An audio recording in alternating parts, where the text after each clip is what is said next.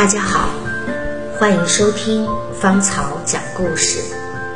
今天带来的故事《友谊的小船》。两个男人驾驶着一艘小船，航行在大海上。途中遇到了暴风雨，两个人跳下小船，游向了一座如同沙漠一样的小孤岛。这两个人是好朋友，但是这座小岛上没人居住，也没人来搭救他们。两个人只好商量，祈求上帝来救他们。不过，为了能看出谁的祈祷更有利，他们决定以小岛中央为线，两个人分别待在小岛的两侧。他们祈祷的第一件事是食物。第二天早上，第一个人在他所在的小岛一侧看到了一棵长满果实的树，他吃到了水果。第二个人所在的小岛另一侧仍然光秃秃的。过了一个星期，第一个人觉得孤独，祈祷。能有个妻子。第二天，又一艘小船失事了，船上唯一的幸存者是个女人。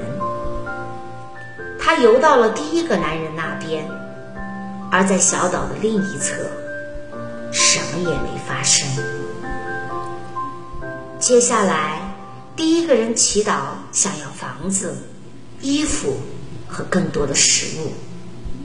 第二天，如同有魔法一样，他所祈求的东西全都出现在他所在的那一侧。但是，第二个人仍然一无所有。最后，第一个人祈祷了一艘船，以便带着他和他的妻子离开小岛。祈祷完的第二天。他在他的那侧小岛上看到泊着一艘船。第一个人和他的妻子上了船，决定离开小岛，把第二个人扔在岛上。